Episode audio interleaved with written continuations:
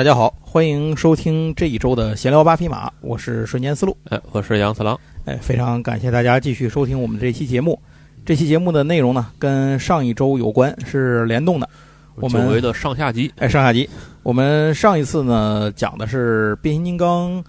电影版，也就是《超能勇士崛起》这个观影归来。咱们主要讲的就是电影版的这一套东西。对对对。呃，当时也说了，这个电影版的内容呢，您可以理解为，虽然它有巨无霸登场，有这个呃超能勇士们这些黑猩猩队长他们登场，但是呢，可以还是把它理解为是这一群老角色拍了一个新内容，大概是这样。嗯，平行宇宙嘛，那您就别把它跟这个以前咱们看的这个动画往一块连，它连不上，这个东西不太很不一样。那么这个动画版呢，作为我们之前看 G 一故事的这个正统续作。我们当年不是当年，也也差不多是当年吧。这个二零二零年可能是咱做那期节目吧。啊，呃，变形金刚 G 一那期节目，想不起来是哪啊。反正讲完了之后呢，主要是讲的 G 一那句。那可能是还是个位数节目的时代。反正不是个位，也就是前几十集，前十几集、几十集。我我觉得可能是个位数，反正挺靠前。记得好早了，挺靠前，挺靠前。总之就是当时那期节目我们讲完的时候，就是讲的擎天柱跟莆田市他们那个这个加上这个大电影，哎，这样给你讲的这个 G 一的这一段。那 G 一完了之后呢？官方的正统续作啊，其实就是这个，呃，叫《野兽战争》，也就是《超能勇士》，咱们这电视台演的这个东西。这事儿呢，其实要说是一九九六年的八月六号啊，加拿大的小孩们首先在电视台里看到了一个动画片儿。这个动画片是用三 D 技术做的，呃，现在当然看起来就是做的非常粗糙，但是当年还是非常牛逼的。这个动画叫做《变形金刚野兽战争》。九六年，九六年。那是古墓丽影一代的三 D 技术嘛？我我不知道是不是一代，反正挺靠前的。古哦，九六年可能有古墓丽影了吗？丽影九六还是九七？甭管它了，咱就接着说咱这个。总之，它一共这个动画呢，拍了三季五十二集，这就是改编自变形金刚产品系列续集配这个呃配套玩具的这么一套动画作品。由加拿大的动画公司，他他翻译过来好像大型机工作室应该是，由他们来制作，呃，是属于早期使用三 D 动画来绘制的一这种动画的先驱作品之一。当时呢，这个五十二集的作品放了大概两年，后来在一九九九年又播了一个续集，咱们翻译成叫《猛兽侠》。这个《猛兽侠》其实它就是上一部不是叫《野兽战争》吗？这一部好像直接译制过来叫《兽械战争》。就是机械的械，一共两季二十六集，这个五十二集，这个超能勇士和二十六集的猛兽侠，咱们这儿都播了。所以对很多九零后来说，可能变形金刚的最初记忆并不是咱们以前聊的 G 一，而是超能勇士。我之前在吕法师营地的时候，不是做一档节目叫做这个，差点说成闲聊八匹马，营地啥都聊嘛。嗯，我那儿那个搭档小阮，他就是九零后。当时我们俩在做变形金刚内容的时候，就聊到过这件事儿。他就跟我说，他对变形金刚最早的入门的印象，他对变形金刚的更深的回忆，其实就是超能勇士。对，哎，对对，可能我想很多九零后可能都是这样的。到那个年代就很少重新放那个 G 一的那一部了。啊，对对对对对，是。而且我说句实话，到九零年代的九十年代多的时候，到那会儿，他们就是到不能说，就是他们看这个东西的时候，如果再让他们看。G 一可能会觉得那动画过于无聊了，嗯，就是制作上来讲啊，这这个太差了做的。当时，毕竟这个时代在变迁嘛，大家的审美观啊、认知啊这些都在变。G 一还行，反正有些东西或者剧情过于老套什么的，反正可能可能也就不太在意了。这些事情无所谓了。总之，我觉得咱们的听友里很多一部分人，也许对变形金刚最深刻的记忆并不是 G 一啊，就就应该是超能超能对对对对。那么一这个这件事情，就是为什么当时要做这个超能勇士啊？这件事其实还是因为啊，变形金刚的这个玩具的销售陷入了一个低潮。就是变形金刚这个玩具自诞生以来啊，就是一个吸金机器啊，就是横扫这个玩具界。但是呢，随着时代的发展，竞争对手越来越多啊，孩子们开始对变形金刚的兴趣也在不断的降低。那么到九十年代这会儿的时候，其实已经陷入一个低谷了。包括海之宝那边变形金刚的制作部门的人员都已经呃裁到了最少。那么再往下踩，可能就要撤了，就这么一个一个程度。为了能够在最后的时候让它发挥余热也不迟啊，看看能不能再激活一点这个这个生命的火花。所以呢，就调来了一个人来做这个变形金刚这个项目，看看能不能弄出点新东西来。一九九四年的时候，孩之宝负责特种部队项目的负这个哦一个人叫维尼，他被调到了变形金刚部门。那么就是他想到了让变形金刚尝试着不再变成载具，而是变成动物。嗯，提交了一份儿呃变成动物的有机变有机体变形金刚的这么一个方案。这个世界观要和之前 G 一有关联，并且要开启新的时代啊，所以呃里面连派系啊什么这些东西都得重新想。嗯啊，这个时候它其实玩具已经卖的不是 G 一了，应该是 G 二。哦，就是 G 二，我说句实话，真的就是，哎，真的就那么回事儿吧。我真 G 二太太乱了，太乱了，这东西太乱，各种重涂啊，各种又出各种东西啊，反正，哎，再加上欧洲啊、美国呀、日本啊，各搞各的啊，大家都都很混乱搞的。他们一开始的时候想到的这个角色，就是这个故事里的角色，肯定还是这个擎天柱跟威震天，啊还是让他们俩打。但是呢，他们俩都得变成动物了。嗯那擎天柱变成什么呢？并不是猩猩嗯，擎天柱变成蝙蝠。威震天变成什么呢？也不是霸王龙，嗯而是变成一只鳄鱼。对，所以就有了蝙蝠擎天柱和这个鳄鱼威震天的这么一个最早的设计。而且他们脑补一下，对，而且他们听上去玩具也不太好卖，他们还是这个战斗还是发生在现代的地球上。嗯，在制作的过程当中呢，他们请的这两个编剧啊，其实对 G 一不是太了解。嗯，于是呢，他们就跳脱出了 G 一的传统思维，想到了一些新点子，就想到了一个什么点子呢？一个是有那个金盘引出来他们争夺，嗯然后再一个就是穿越时空，这后传变前传，哦哎，就是这都是他们两位想出来的，并且呢，把这两个擎天柱和威震天呢也给改了两个新的角色，并且这两个新的角色变形的形态也不是蝙蝠和鳄鱼了，变成了那个黑猩猩和霸王龙。这个灵感来自于哪儿呢？来自于哥斯拉大战金刚。啊，如果您拿过，就是如果您见过当时那个版本的变形金刚那个超能勇士的玩具的话，其实会发现它有一个很大的特点，就是每个角色在变成人形的时候，脸上都会戴上一个头罩或者是一个面具。就这个东西呢，在动画里头是完全没有的。为什么会有这个玩意儿呢？是因为最早在做设定的时候是有这个东西的，就是变成人形的时候，巨无霸这边会戴上一个面具，原始兽那边会戴上一种像怪物一样的头套，就大概是这样。好像是因为做动画的时候就觉得这个东西完全没有必要，就没有什么意义，这个就被砍了。所以砍了之后呢，有的角色呢就不再有这个面具了，但是有的角色呢，就他保留了这个头罩和面具。你比如说原始兽那边的，你像这个黄蜂勇士嗯，黄蜂勇士那个脸，你一看他就不是人形的脸，他是一个像啊像怪物一样那个脸，那个脸就是因为他保留了一个戴怪物头套的这么一个造型，那个脸就直接不要脸了，所以就就有了这么一个听上去是传输文件的时候出现了什么偏差？对对对对，就就有了这么一个东西。这些东西呢，就是整个这一套东西呢，就在咱们小的时候啊，这个算是九十年代的时候吧，在咱们这儿播出的时候，应该是两千年了吧，都已经千禧年后了。反正应该是比较晚了。啊，反正千禧年后的事儿了，可能是。我具体忘了这哪年播的了，但总归我觉得比较好的一点是，他把这个动画给播齐了，啊哎，这一点是比较好的，这就让我们大家留下了一个童年，这是重要的一个回忆吧。那咱们今天的内容，接下来的呢，就是给大家捋一捋剧情，咱们来回顾一下这一点。哎，对了，那个开始前还得说一个事儿，在上期节目播出之后，我收到了很多朋友热情的留言啊，其中有一位叫黑明的咱们一位听友，给我上一次的节目做了一些信息上的补充，我觉得还是挺重要的，在这儿跟大家也把这个听友留的这个话呢，跟大家说一下。电影里面的第一片钥匙，就是女主在呃纽约博物馆那儿见到封在那个飞剑的那个雕像里的钥匙。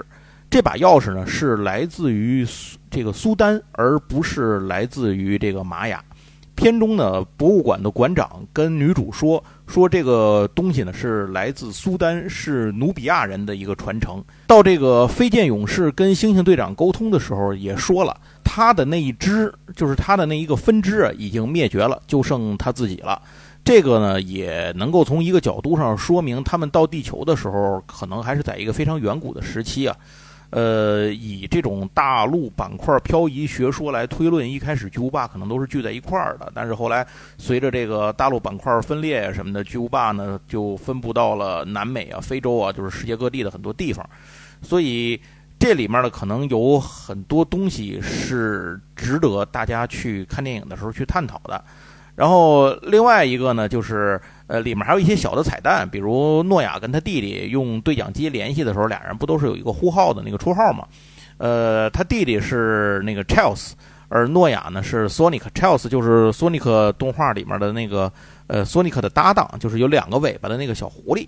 啊，等等等等吧，像诺亚的那个，就是他最后，呃，不是幻影变成了一个装甲穿在他身上嘛，所以这个也是致敬了隐者战士啊，就是等等等等，有很多这样的细节，在这儿呢，也非常感谢黑明咱们这位听友啊，这么细心给我们提出了这些个内容的补充。行，那咱们现在开始进入剧情回顾的，正式进入剧情回顾的这个部分啊。故事呢，要从一九七七年九月五号，人类发射了旅行者号探测器说起。这个探测器啊是真实存在的，这个我想大家也都知道。探测器上带有一个记录了很多地球信息的铜制的磁盘唱片，其中包括了五十五种人类语言的问候语和九十分钟的各种音乐，呃，以及一百一十五幅图像等等。那么这个旅行者号就带着这个唱片和人类对宇宙的美好期盼啊，当年就飞向了茫茫宇宙深处。到二零一二年八月二十五号的时候，旅行者一号呢就已经成为一个，呃，已经成为第一个穿越太阳圈并进入星际介质的宇宙飞船。不过，在我们今天的这个故事里呢，旅行者号的行程呢早就告一段落，因为他在飞行的途中被霸天虎的首领威震天给截获了。后来，在我们熟悉的 G 一，也就是擎天柱和威震天领导的这个博派和狂派的大战之后。又过了很久很久，应该是几万年之后。其实，在原本的设定上是想写三百年的，但是后来发现这事儿很多问题逻辑不能自洽，所以后来呢又改成了几万年。那么赛博坦人呢，为了适应能源减少的这么一个大环境而产生了变化。这个最直观的变化就是体型身材上缩减了非常多。博派呢变成了巨无霸，狂派呢变成了原始兽。并且这两个阵营在明面上已经达成了停战协定，因为能源没有那么多，所以大家就这个乐意不乐意的就先握手言和。塞普坦上呢，就正处于一个暂时的和平状态之中。当然，背地里肯定是暗潮涌动了，但是这些东西不是明面上的。直到有一天呢，原始兽的一位将军叫霸王龙，突然抢走了一个由巨无霸保存的宝贝。这个宝贝呢？据说上面有巨大的能源秘密的信息，以及其他更大的秘密。这个东西就是当年被威震天获得的金盘，上面的这些信息就是被威震天加上去的。这个金盘就是那个唱盘啊。然后霸王龙就带着自己的一群直属小弟，抢了一艘战舰，直接逃往宇宙深空。巨无霸和原始兽这边呢，就是因为当时是属于和平状态嘛，所以大家就猝不及防。没想到蹦出来这么一位，抢了个飞船，然后把东西抢走给跑了，所以就赶紧命令呃能够有追击他能力的飞船去追捕。因为霸王龙抢走的这个飞船呢，战舰它是有这种时空跳跃的这种能力的，所以也得找一个离它近的飞船赶紧追，要不然就追不上了。这个恰巧的呢，就是当时有一艘外出进行科考任务的飞船，已经完成了任务，正在返回塞布坦。他的领导者呢，就是猩猩队长以及他带领的小队，比如老鼠啊、黄豹啊、犀牛啊，他们这几个人。所以这要注意一点的就是，猩猩队长他们带领的这是一个科学探测小队啊。这艘船叫艾萨龙号，它也不是个战舰，它是一个呃深空科考的这么一个探测船。之所以派他去追霸王龙的飞船。就是因为首先他也有时空跳跃能力，另外一个就是因为他离霸王龙的飞船最近，所以他就接到了命令，立刻去追击。当时因为是返回塞布坦星球，所以其实任务已经完成了。正在值班的，就是没有去休眠的人呢不多，其他的大部分的巨无霸成员呢都正处于休眠当中。所以从这个角度上来说，其实黑猩猩队长带领的这一波科考队员们是在仓促之间突然进入了一个临战的状态。呃，这也就给后面的追击战非常的打，双方打得非常的慌乱啊，进行了一个铺垫吧。因为双方一边是抢了东西突然逃跑，一波呢是在回来的路上呢突然接到了追击命令，所以其实准备的都很不充分。呃，由于双方的飞船都使用了超时空跳跃航行的技术，加上不断的交火，所以最后两艘飞船都坠落到了一个宇宙茫茫深处的无名星球上。这个星球非常的荒蛮，也没有什么高等的智慧生物。天上还有两颗月亮，在星图上也对不出这个地儿是什么地儿。嗯，在飞船临坠落之前，呃，黑猩猩队长做了一件事儿，他把休眠舱，呃，所有的这个休眠舱里面的巨无霸，就是躺在休眠舱里面休眠的巨无霸呢，都放到了这颗星球的轨道上，就从飞船里发射出去了。为了保证他们的安全，然后呃，猩猩队长呢带着值班的这几个人，就是老鼠、黄豹和犀牛一起呢，随着飞船等于就坠落到了这颗荒芜的星球上。这颗星球对于巨无霸和原始兽来说，存在着一个非常大的生存考验，就是拥有一种非常大的辐射的能源场。长期暴露在其中会让机械生命体出现损毁甚至死亡，所以双方最后都选了一个办法，就是扫描当地的生物，伪装成一种这种当地生物的伪装形态。也就是说，可以在机器人和野兽模式之间切换啊。毕竟这个时候都是这颗荒蛮星球上没有什么汽车、飞机什么的，所以他们扫描的呢都是动物。这里头呢，巨无霸扫描的呢都是现存的动物，都是哺乳类的这种。而原始兽扫描的呢，要么是昆虫，要么是一些呃这种已经灭绝的爬行动物的化石，其实就是恐龙化石，包括霸王龙自己啊，扫描的都是这个恐龙的化石。所以这样双方在动物伪装形态的外貌上，其实一开始呢就是有一个明确的区分的。呃，接下来。这个故事就进入了一个在新的星球上开始双方适应新环境，并且不断的去呃和对方做斗争的这么一个过程。那原始兽的目的呢，就是要呃拿着这个金盘跑路，然后去继续找到威震天的线索留下的那些个隐藏的能源和秘密。黑猩猩队长这边呢，就是巨无霸这边的目的呢，就是要把原始兽通通的缉拿归案，并且要把金盘抢回来带回塞伯坦去啊，这就是故事的主要冲突。另外，在这里面呢，双方不是天上还飘着一堆平衡舱吗？这些平衡舱呢，由于受到这个损伤和能量辐射，导致他们的记忆电路都出了问题，就是里头的，呃，那些个生命体、机械生命体的记忆被清空了。那么换句话说呢，当他们掉落到星球表面的时候，谁先捡着他们，把他们激活，输入这个激活，那么他就会重新变成那一波的人。也就是说，相当于是一些空白的这种生命体，双方等着。巨无霸和原始兽去抢，那么谁把他们激活呢？谁这波就多一人。那么在故事里头有很多剧情的推进和角色的登场，都是靠这种方式来进行的，是一个非常巧妙的一个剧本的设计。故事在一开始的时候啊，原始兽有这边有六个人，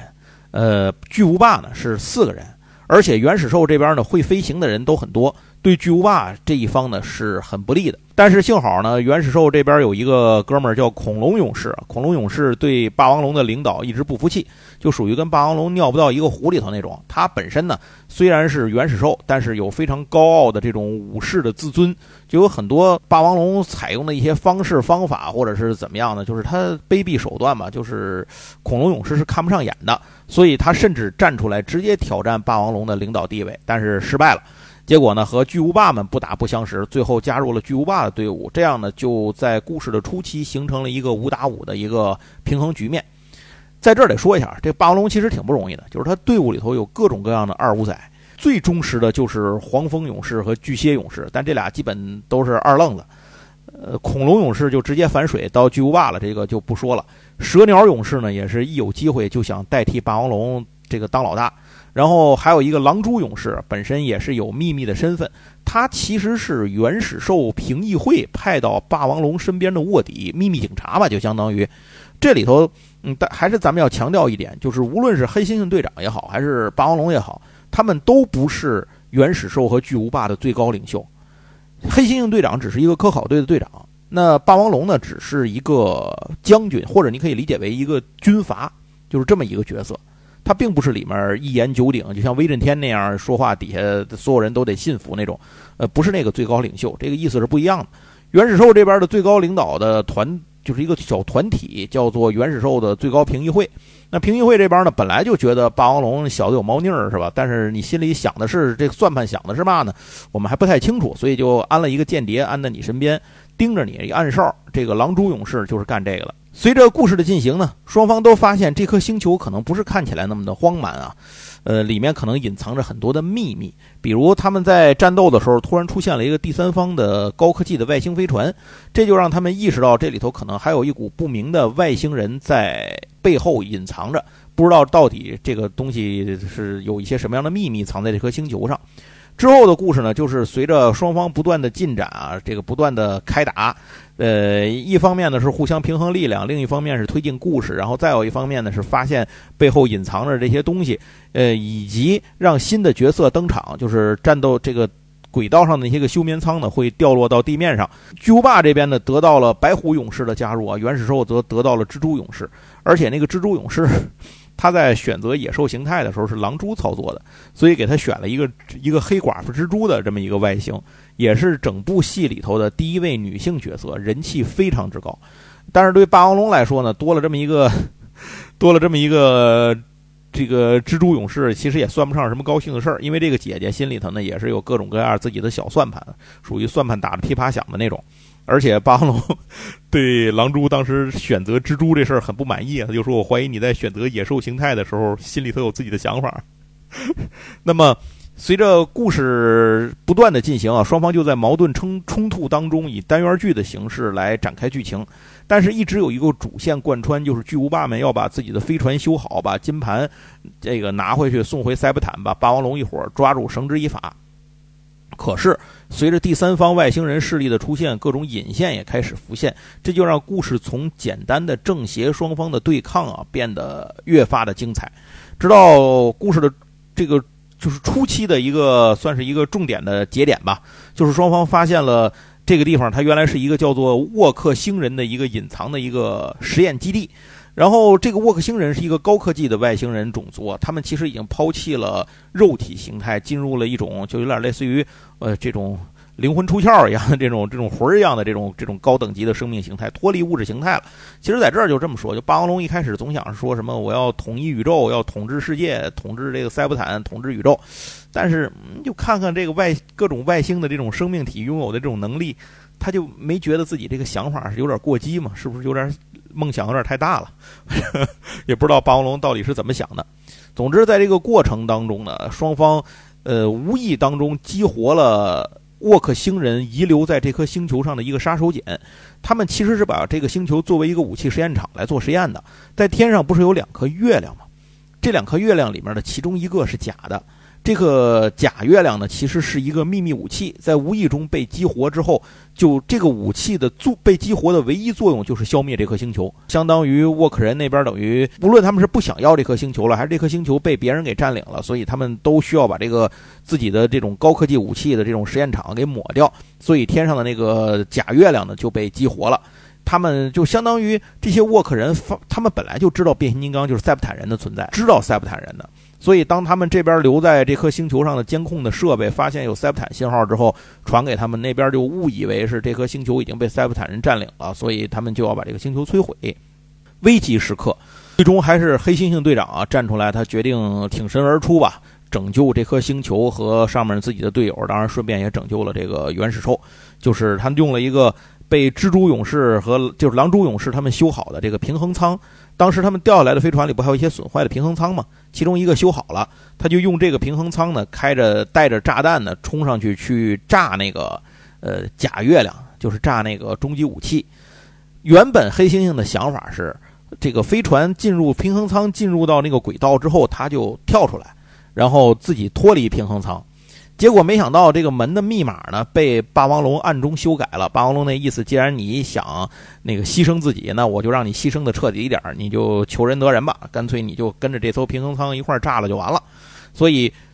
这个相当于到目前这个故事发展到这个高潮为止，它的它的一个目前暂时的结局，就是黑猩猩队长呢带着开着这个平衡舱，带着那个炸弹就撞进了那个终极武器里头，把那个呃。假月亮的那个终极武器给炸毁了。这个终极武器被炸毁之后呢，黑猩猩队长就生死不明，消失了。大爆炸产生的这种威力横扫整颗星球表面，巨蟹勇士和蛇鸟勇士掉落岩浆，一命呜呼啊！这个大爆炸呢，还带来了一个奇特的改变，就是它带来了一场量子风暴。凡是活下来的机械生命体都受到了量子风暴的这种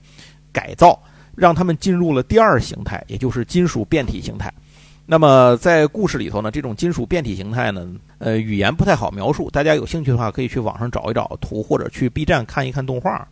故事进入了新的阶段，双方获得了新的角色，幸存的角色呢获得了新的力量，并且呢，黑猩猩队长后来也被呃犀牛勇士冒死从超空间中把他的火种给找回来了，而且也获得了新的呃金属变体身躯，就是一个踩着滑板的飞行的金属猩猩。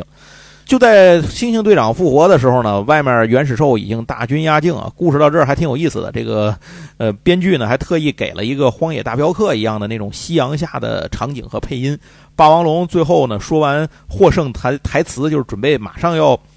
这个一统江湖的时候，黑猩猩队长出来把他们给打懵了，然后同时也展示了他的这个金属变体的状态。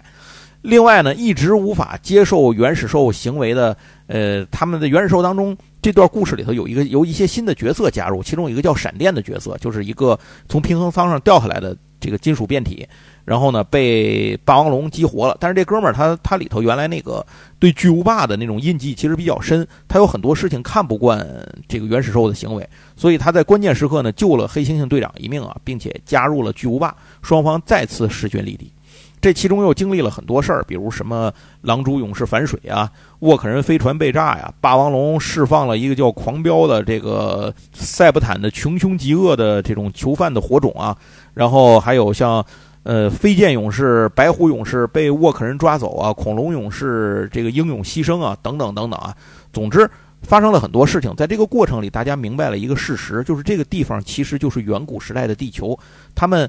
金盘上威震天指出来的那个秘密的星球的地点，隐藏能量的地点就是地球。他们来的地方是对的，只是时间的坐标不对。当时飞船跳跃和产生爆炸呢，把他们卷到了几百万年前，呃，就是很早很早以前。呃，这个地方呢，其实就是远古时代的地球。所以，其实等于就是把一个变形金刚 G 一的续集给变成了前传。从时间上大概是这样的。而且整部戏最激动人心的时刻就到了，闪电勇士和蜘蛛勇士在一个火山内部发现了一艘坠落的古老的塞伯坦飞船。当他们进入到内部的时候，我相信所有看过这一动画的人，这个时刻都会印象深刻、激动非常。因为这个飞船里面呢，就是已经损毁、失去意识的擎天柱、威震天等等 G 一时代的汽车人和霸天虎。这艘船呢，就是方舟号。只不过这会儿呢，他们都还因为飞船坠毁陷入了休眠，要等到一九八四年火山爆发的时候，方舟号才会重新激活，把这个威震天等人修好。然后最后呢，名誉汽车人红蜘蛛添了一手，导致擎天柱等汽车人也被激活修好，所以才有了后面的那段的故事。所以这个地方就是明确的在超能勇士的故事里明确的指出，这就是变形金刚 G 一的正统后传，就是在这个地方指出来的。总之，后面原始兽和巨无霸呢纷纷到来一场，在这个地方就可以明确的看出这些变形金刚的后代们的体型比自己的先祖缩小了到底有多少啊。很可惜的是，黑猩猩队长呢，他们没能够阻止霸王龙摧毁擎天柱的头部，因为霸王龙觉得把这个擎天柱摧毁的话，这个时间线就改了嘛。这样的话，后面威震天他们就可以获胜，然后这个原始兽这边不也就能够呃一路水涨船高嘛？所以他就把擎天柱的头给毁了。但是关键时刻，蜘蛛勇士反水偷袭霸王龙啊！原始兽巨无霸这一方呢，得以去稳住了擎天柱的身躯，并且开始尝试修复头部。黑猩猩队长为了防止擎天柱的这个身体无法控制领导模块的能力爆炸，只能把领导模块拿出来和自己这个身体先融合，就是搁在自己体内。他去暂时和自己的火种融合，从而得到了新的金属变体形态，也是整个系列当中。呃，黑猩猩队长，我觉得最强大的一个状态啊，他已经完全脱离了生物特征，变成了一个四变的金属金刚。最后呢，事情一切事情都解决了，擎天柱被修复，一切恢复如初。那猩猩队长呢，也归还了领导模块。在这段故事里呢。呃，添加了一些在之前 G 一系列里头没有去考量到的一些东西。毕竟当年就是一个，呃，没有想做长篇动画的一个短片嘛，所以有很多逻辑上的漏洞。在这里面呢，有些地方也做了一些个补完，并且蜘蛛勇士为了爱情啊，正式加入了巨无霸；为了和闪电谈恋爱，就正式加入了巨无霸。故事再次进入了一个双方力量平衡的阶段。此时，巨无霸的一个安全官叫急先锋，为了追捕之前被。霸王龙放出来弄活了的那个那个罪犯叫狂飙，为了追捕他，抵达了地球。一开始呢，这个急先锋啊是独来独往惯了的一个人，因为黑猩猩队长他其实只是一个科考队的队长，所以并不能够约束急先锋，也没有什么好的办法。好在后来呢，急先锋慢慢学会了融入团队合作，黄豹、蜘蛛等人也陆续获得了新的金属变体身躯，双方的力量呢继续在升不断的你升级我升级当中呢，呃，达成了新一轮平衡，且慢慢的偏向于巨无霸。但是霸王龙是不可能坐以待毙的，他用之前恐龙勇士牺牲之后残存的一点火种和狂飙的一半火种，创造了一个新的金属变体恐龙勇士。然后呢，通过程序控制他绝对忠诚，又通过狼蛛的发明控制了黑猩猩队长进入方舟，试图让自己的火种和威震天的火种融合，提升能力。结果这个融合呢出了点小问题，就导致霸王龙暂时性的失去了所有的力量。被他手底下的人呢，呃，直接给扔到熔岩池中，就是他手下又是二五仔啊，就就是 这有一有一点机会就想夺权，把他扔到熔岩池里头，想弄死他。可是没想到的是，人算不如天算，霸王龙不但没死，那些熔岩呢还给他提供了能量，让他变成了最强大的状态，就是红龙霸王龙，然后是一个超级帅啊，战斗力非常强横的这么一个角色。巨无霸全员攻击，才勉强把他把他逼退。双方呢，再次恢复了一个战斗力上的平衡。但是从这儿开始，故事就和之前那种你打我，我打你，闹闹哄哄又有一些轻松喜剧的这种氛围就不太一样了。之前不是说沃克星人绑架了飞剑和白虎勇士吗？他们把这两个人呢给合成了一个人，叫做虎鹰勇士，就是把那两个人的人物的人格给抹没了，变成了一个新人物。然后这个角色的战斗力基本就是超能勇士故事里的天花板了。返回地球的时候，就一个人炸毁了原始兽的基地啊，横扫了包括刚刚获得新战斗力的霸王龙在内的所有的原始兽。如果不是狼蛛勇士之前就有开发过针对沃克人的武器进行偷袭，原始兽可能直接就被团灭了。那狼蛛勇士的目的呢，是想分离出虎鹰勇士身上的沃克人的能量为自己所用。可是，在分离过程当中，沃克人的意识被分离出来，就是沃克人是把他们自己，他们不是非物质形态的一种生命吗？他们就把自己的意识植到那个虎鹰勇士的身体里，控制虎鹰勇士。没想到这个意识被狼蛛勇士给分离出来了，最后设备失控，沃克人的意识呢和狼蛛勇士同归于尽，虎鹰得以恢复了自由意识，归队巨无霸。这个时候，他已经是一个全新的人物了。然后在后面的故事里。霸王龙在海底找到了霸天虎乘坐的那艘飞船“报应号”。这里头呢，嗯，故事就开始去，其实也是在填补一些之前 G 一的一些个呃漏洞和没有讲到的地方。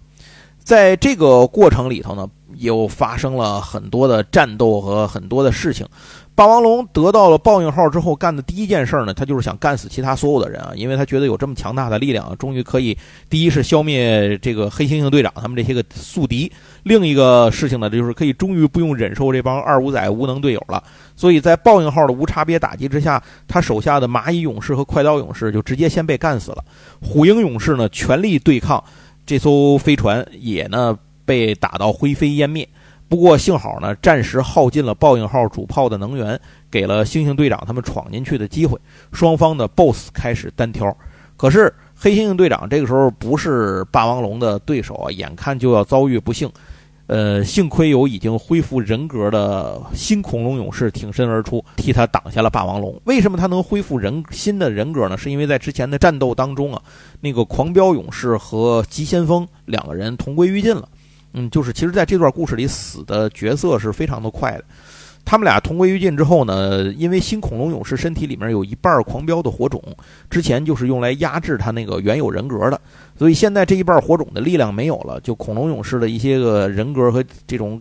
记忆的这些东西吧，就呃恢复了一些，所以他呢又恢复了自己这种之前的这种巨无霸的这种感觉，所以他就在关键时刻救了这个猩猩队长，最后。是在方舟当中的犀牛勇士，他们修好了方舟里的一艘逃生飞船。犀牛勇士开着这艘飞船，直接就一头撞进了报应号的驾驶舱，把霸王龙给怼出去了。黑猩猩队长得以借此逃脱，但是新恐龙勇士呢，就随着报应号凌空爆炸，再次牺牲。故事的结局就是黑猩猩队长带着幸存的队员们，驾驶这艘逃生飞船返回了塞伯坦，把霸王龙呢绑在了飞船上，直接捆在飞船上给捆回去了。但是所有人都忘了一个小角色，黄蜂勇士。这哥们儿从故事一开始活到了最后，而且在所有的其他的原始兽和呃巨无霸都离开了地球之后，他成了地球上原始人部落的一个神仙，就是类似于这种活神仙这种感觉，过着心满意足的退休生活，最后有点属于三国归晋了这个感觉。超能勇士的故事其实到这儿就算是结束了。这里面填补了很多的问题，尤其是关于在呃 G 一故事里头，为什么只有汽车人的飞船，没有霸天虎的飞船啊？报应号到什么地方去了？在这就给做了一个解释，就是报应号他们被霸王龙和这个黑猩猩队长他们大战的时候就被炸了，所以就没有这个报应号了。好，到这儿为止，我们用一个走马观花的方式啊，快速的把超能勇士的剧情，咱们用了差不多大概半个小时的时间给过了一遍。其实，在这后面呢，还有一段很重要的美系，这边还有一段很重要的一个故事，就是猛兽侠，当时管它叫《超能勇士》第二部嘛，讲的是黑猩猩队长他们回去之后，发现塞伯坦星球就是完全不同了。自己呢，丧失了变成人形的能力，被困在了野兽形态，而且变化最大的是犀牛勇士啊，彻底黑化，等等等等，发生了很多的事情。这个故事比之前的超能勇士的这一些集更加的偏向成人化，更具有那种黑暗的、压抑的，以及之让人们去思考的这么一些个东西。嗯，不如前作轻松幽默了。那今天呢，时间有限啊，咱们也就不再去讲这个猛兽侠的故事了啊，留给以后我们再专门开一集，做一期专题，再去讲猛兽侠的那一段。因为那一段的故事，其实你要细想起来，是有很多东西可以去讲的，有很多东西可以说。咱们到时候再讲吧。今天就这个故事呢，就先说到这儿。关于超能勇士，在这儿我想说一句啊，就是当年我们看超能勇士的时候，其实是有很大的争议的。一开始的时候，并不知道这个东西是变形金刚的正统续集，后来慢慢慢慢琢磨出点味道来，觉得它是变形金刚的续集，但又不太像。嗯，所以很多人就觉得这别是盗版的吧？因为我们在看到超能勇士故事的时候，并不是他刚刚一九九六九七年那会儿刚做出来，而是千禧年之后看到的时候，就你感觉它的做工在千禧年之后来看，已经感觉有一些 low 了。所以就觉得这东西是不是山寨作品，或者是国内哪儿什么什么地儿做的呀？一直有这种传言的声音。所以就为什么刚才在说，我说讲到那个方舟号被发现，擎天柱和威震天他们登场的时候，就非常的激动了。就是那一次真的是通过那一集坐实了这是变形金刚续集这件事儿。就是从那儿起，才大家真正的知道哦，这个东西就是变形金刚的续集。所以那那一次给我的就是那一集。给我的印象是极其深刻的。我相信给很多看超能勇士的人，并且之前看过这一的朋友啊，得是看超能勇士的时候，我估计这一集都是一个印象非常深刻的一个时候。好，说到这儿，咱们今天对于超能勇士剧情的这个回忆，就算是都完事儿了。那之后有人说，那不还有猛兽侠呢吗？但是今天咱们时间有限啊，这个猛兽侠呢，咱们再留给以后，我们什么时候再来再来做猛兽侠的这一段。而且我实话实说，猛兽侠的这段剧情吧，我感觉编的并不成功。这可能在它的收视率的低迷和它的玩具产品不好卖这几件事上都有所表现。就是它，它脱离了小孩看啊。对，第一它不太适合，它很不适合给小孩看。另外一个呢，是它脱离了很多变形金刚原有的一些脉络上的东西。这个我也现在一时半会儿说不清楚。咱们下次在做猛兽侠节目的时候，再给大家再细讲。那么我在这儿呢，还要再聊一件事情，就是超能勇士在日本方面的发展，野兽战争啊，在日本方面的发展，咱们在以前的节目里多次曾经提起过。做动画片儿，日本、美国像他们这些个做这么多好看的动画片儿，这些动画片儿的唯一目的是为了卖玩具，对，而不是为了做这个动画。对对，啊，这个动画怎么样并不重要。呃，就像变形金刚，他最早其实只想做三集，咱们以前也说了，无心插柳柳成荫，搞出这么大的一个东西来，还不是因为玩具卖的好，对吧？我们学那个媒体的时候，第一个就是问编辑报纸先编辑什么呀？啊，你以为是先编新闻吗？不是，是先编广告。对对对，把金主爸爸们排好了之后，这就是块大块小的。对我们学新闻的时候，老师也讲过，这就是所谓的这个 盛唐与亡国之争嘛。啊，就是这这个咱说远了，那咱回到这边来。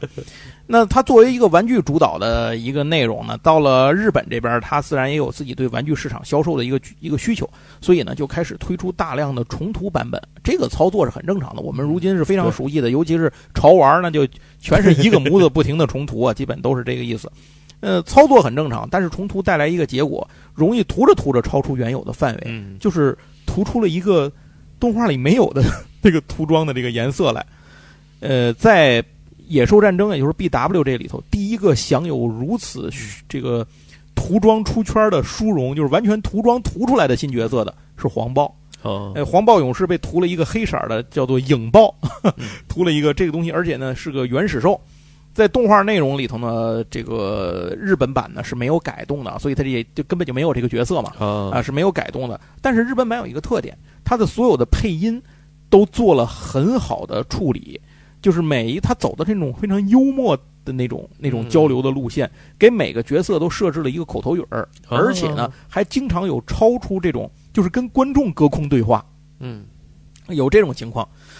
但是在这个动画在日本版里头，你说完全没改呢，也不是，他改了一个关键的地方，他把飞剑勇士改成男的了。啊啊！我估计啊，是他刚开始引进的时候没有拿，因为美国不是做一季出一季嘛，他拿着这个时候可能还没有做后头的东西。于是他不知道这个飞剑勇士 在后面一定要是这个女性是有意义的，所以他们才把他给改成了一个男的，这就导致后面飞剑和这个白虎 谈恋爱的改他干什么？你就不知道呢。飞剑和白虎去谈恋爱的时候，于是无意中诞生了这个变形金刚历史上第一对同性恋情侣，这这是无心插柳柳成荫的一件事儿。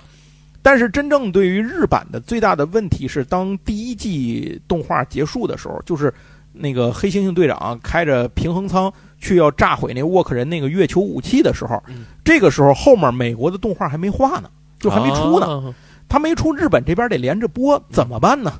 唯一的办法就是日本人自己画一套。所以从这儿起。日本 B W 系的，就是《野兽战争》系列的作品，从这儿开始产生了一个日本的分支版本，也就是《野兽战争二》和《野兽战争新传》由此问世。我们非常熟悉的日系里面的两个角色，但是我们在电视台这个应该是没有看过啊，没或者说至少咱们这边没看过，南方我不知道。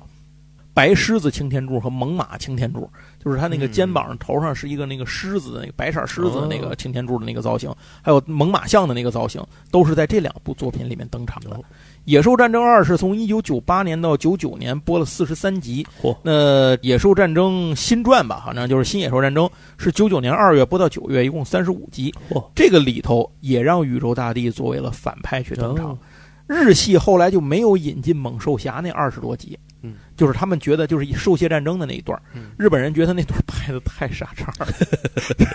所以就没有引进。而且那个玩具卖的贼烂嘛，在在美国市场上，他们就干脆就自己就别再找这个找这不痛快了。对对对对，所以他们就在这个野兽战争，就是在那个猛犸擎天柱之后做了一个第三部叫机车